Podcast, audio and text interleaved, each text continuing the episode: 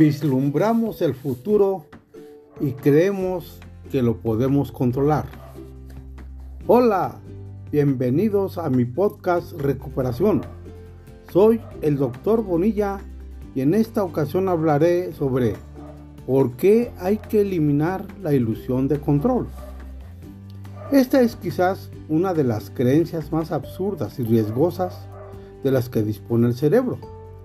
La cuestión consiste en creer que uno posee la facultad de alterar las probabilidades de los acontecimientos a favor de uno, si uno así se lo propone. Por lo general, este esquema opera desde el inconsciente y de manera totalmente automática. Cuando uno menos lo piensa, la mente comienza a querer influir sobre los acontecimientos.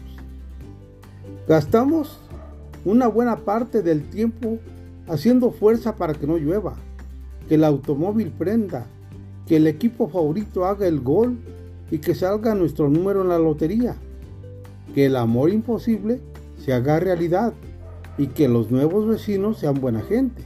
Y así, la mayoría de los seres humanos, por no decir todos, no soportamos las situaciones de incertidumbre y de ambigüedad informacional.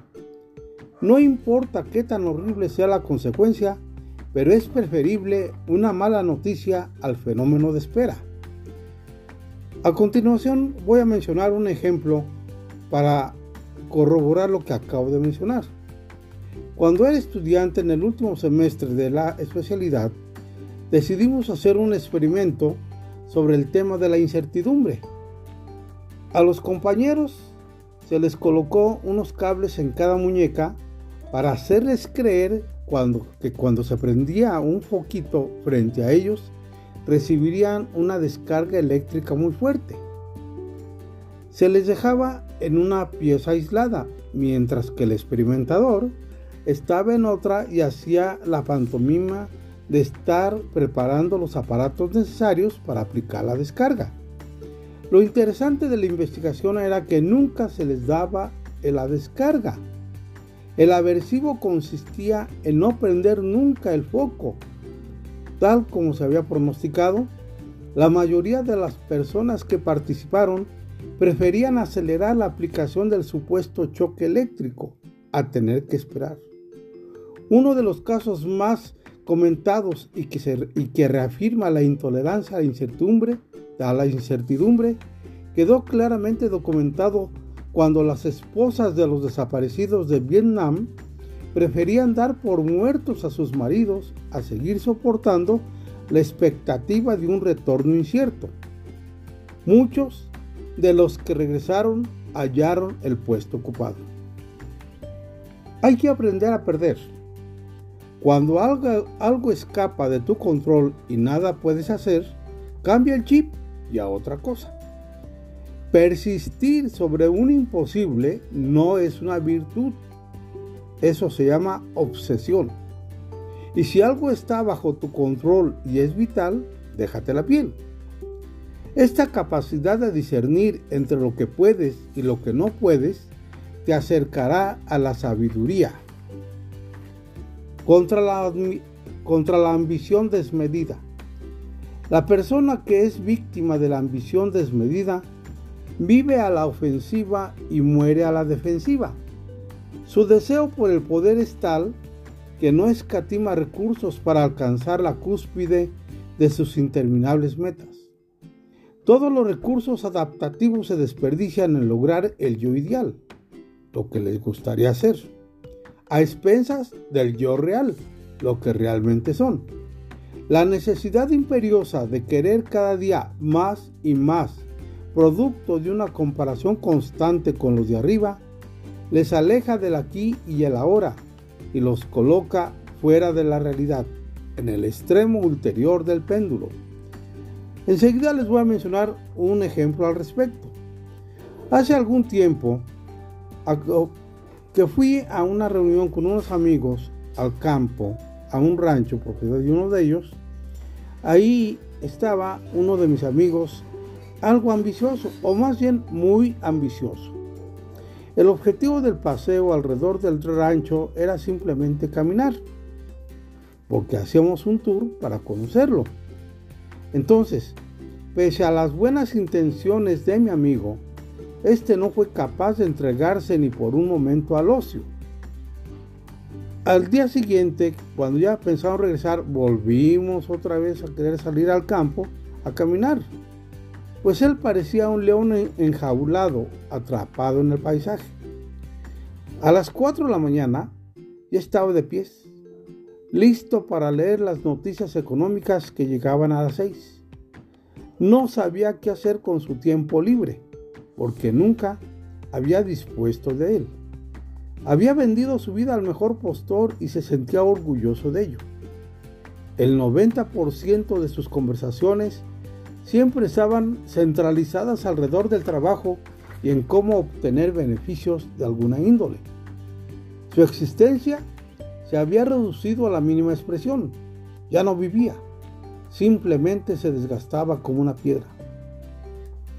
El día que ya nos íbamos a regresar, lo llevé a caminar cerca, donde había muchos pinos, plantas y demás, entre ardillas, ranas de colores y mariposas, hasta llegar a un acantilado donde podía divisarse un valle absolutamente espectacular. lo vimos. Yo luego de respirar profundamente y limpiar mis pulmones, le hice la siguiente pregunta. ¿Qué te parece? Y esperé una respuesta afirmativa. Sin embargo, ¿qué hizo él? Respiró también de manera profunda y mientras miraba hacia atrás comentó, ¿nunca pensaste que talar los árboles que estaban allá atrás es un buen negocio para el aserradero? Conozco a una persona que te puede asesorar. El anhelo de superación puede ser un factor motivacional constructivo pero cuando se convierte en una meta obsesiva, no solo enferma el cuerpo, sino el alma, además de producir un embotamiento significativo de la sensibilidad. La ambición es una de las peores creaciones de la mente, porque arrastra a su prima hermana, la codicia, y esta a la destrucción. No hay que darle demasiada importancia a los resultados. Es indudable que los resultados son importantes en un sinnúmero de situaciones de la vida y que siempre estarán presentes en nuestras acciones. Es muy difícil prescindir de ellos, incluso los santos están pendientes de alcanzar a Dios. Pero una cosa es aceptar su participación relativa y otra muy distinta es ser esclavo de las consecuencias. Más aún, existen momentos donde las expectativas frente al desenlace de los acontecimientos y paradójicamente producen un efecto negativo. Si se le dice a un niño que está jugando tranquilamente con sus aviones que cuáles son los buenos y cuáles son los malos, o quién va ganando, se le está sugiriendo una modalidad distinta de entretenimiento, ganadores y perdedores.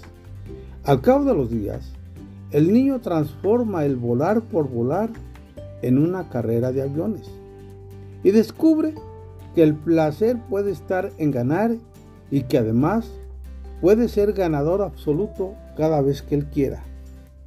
Aquí es conveniente utilizar un pensamiento de Lao y que es el siguiente. La persona más sabia confía en el proceso. Sin tratar de controlar, toma todo como se presenta. No vive para lograr poseer, sino simplemente para ser. Todo lo que puede ser en armonía con el Tao. Para la gente que le interesa demasiado el prestigio, el poder y la posición, estoy hablando de los ambiciosos excesivos, Filosofar, curiosear, experimentar no tiene mucho sentido. Les impacta mucho más un camión de carga que un atardecer en el bosque. Y sin dudas, muchísimo más la caída de la bolsa, tanto de Nueva York como la del Banco de México, que la del muro de Berlín. Liberarse del pasado y no postergar. No dejes para mañana lo que puedas hacer hoy, les aconsejaba Mafalda a sus amiguitos. Y Miguelito, luego de pensar un rato, exclamó, ya lo entendí, tenés toda la razón, mañana empiezo. Una de las principales condiciones de la salud mental es mantener el sistema psicológico lo más limpio posible de información incompleta o en desuso. Cuando postergamos sistemáticamente una, sobre todo, una decisión importante, sin más razones que la propia inseguridad, estamos tratando de evitar lo inevitable. La información entra en una lista de espera de problemas por solucionar y ahí se queda tosudamente hasta ser resuelta. La biología no olvida tan sencillamente. El material reprimido se mantiene indefinidamente en un circuito cerrado hasta que se solucione o pierda la importancia. La historia de las personas inseguras podría resumirse como una cadena interminable de postergaciones que jamás se cumplieron y que finalmente empezaron a molestar. Para terminar, les voy a poner otro ejemplo. Este es el caso de una persona del sexo femenino a quien le vamos a llamar XX, de 25 años de edad, casada, con un hijo y esperando otro, que venía dilatando hacía años un encuentro de sinceridad con su mamá. Una, mamá que como mujer era muy dura, fuerte, caprichosa y agresiva a lo largo de las citas. El problema con su mamá se fue haciendo cada vez más evidente, hasta adquirir una clara relación con la depresión que la, que la afectaba hace tiempo. Las maldades de la señora eran tema serio. Había organizado un crucero exactamente para el día en que ella iba a tener su bebé por cesárea y no invitaba a XX al cumpleaños del papá inventando mentiras. Confesaba en público que hubiera preferido un hijo hombre le hablaba duro, la regañaba, se burlaba y la subestimaba. En fin, la señora no era precisamente la típica mamá amorosa, ni, su hija la más valiente para ponerle en su sitio. Cuando le apreté, cuando le induje a mi paciente, a, a esta persona, a precipitar el enfrentamiento, comenzó con las viejas estrategias de aplazamiento. ¿Qué hice? ¿Confrontarla? Le dije, ¿te has puesto a pensar que eres en gran parte responsable de lo que ocurre con tu mamá? Yo te comprendo y pienso que en gran parte tienes razón, pero no puedo acompañarte en tu evitación y seguir alimentando una relación enferma. No puedo ser tu cómplice en esto y seguir dilatando la cuestión. Llegó la hora de ponerle final a la historia aunque no haya sido tu intención, has aceptado pasivamente los agravios. El miedo te ha paralizado y has negociado con algo que no es negociable, tu dignidad. ¿De qué te ha servido la postergación? Llevas más de 10 años acumulando rencor y tratando de apaciguar y conciliar con alguien que aparentemente no quiere hacerlo. Cada vez que desertas, ella aumenta su arsenal de agravios. Tú en retirada y ella al ataque. Es momento de que asumas el reto. Siempre y cuando sea respetuosa, no me importa cómo lo hagas. Lo principal es que te quites de encima esta carga de rabias y de rencores que te atormenta. Es posible que ella te deje de hablar un tiempo y se siente escandalizada ante tu rebelión. Pero ese es el costo que tendrás que pagar para empezar a respetarte a ti misma y a que te respeten. No hay un día especial para ser digno. Hoy es el día. Ella preguntó, ¿y si ella me deja de querer? Le contesté que si eso llegara a ocurrir, muy probablemente nunca la había querido de verdad. Y agregué, si fuera así, ¿no es mejor saberlo de una vez? A la semana siguiente, recibí una llamada contándome la buena nueva de que al fin había podido hablar con su mamá. La reacción de la señora había sido aceptable y XX se mostraba muy contenta. Recuerdo sus palabras finales. Me gustó hacerlo. Sentí como si me drenaran una infección de años. Lástima no haberlo, ancho, haberlo hecho antes.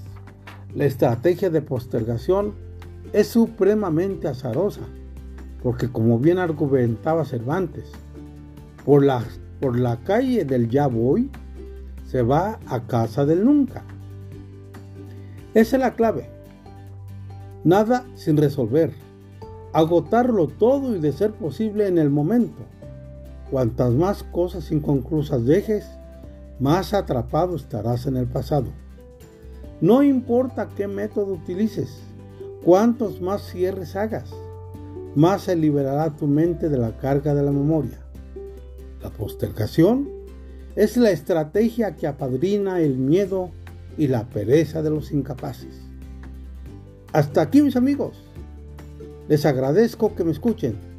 Soy su amigo el doctor Bonilla, quien los invita a mi próxima emisión. Vámonos.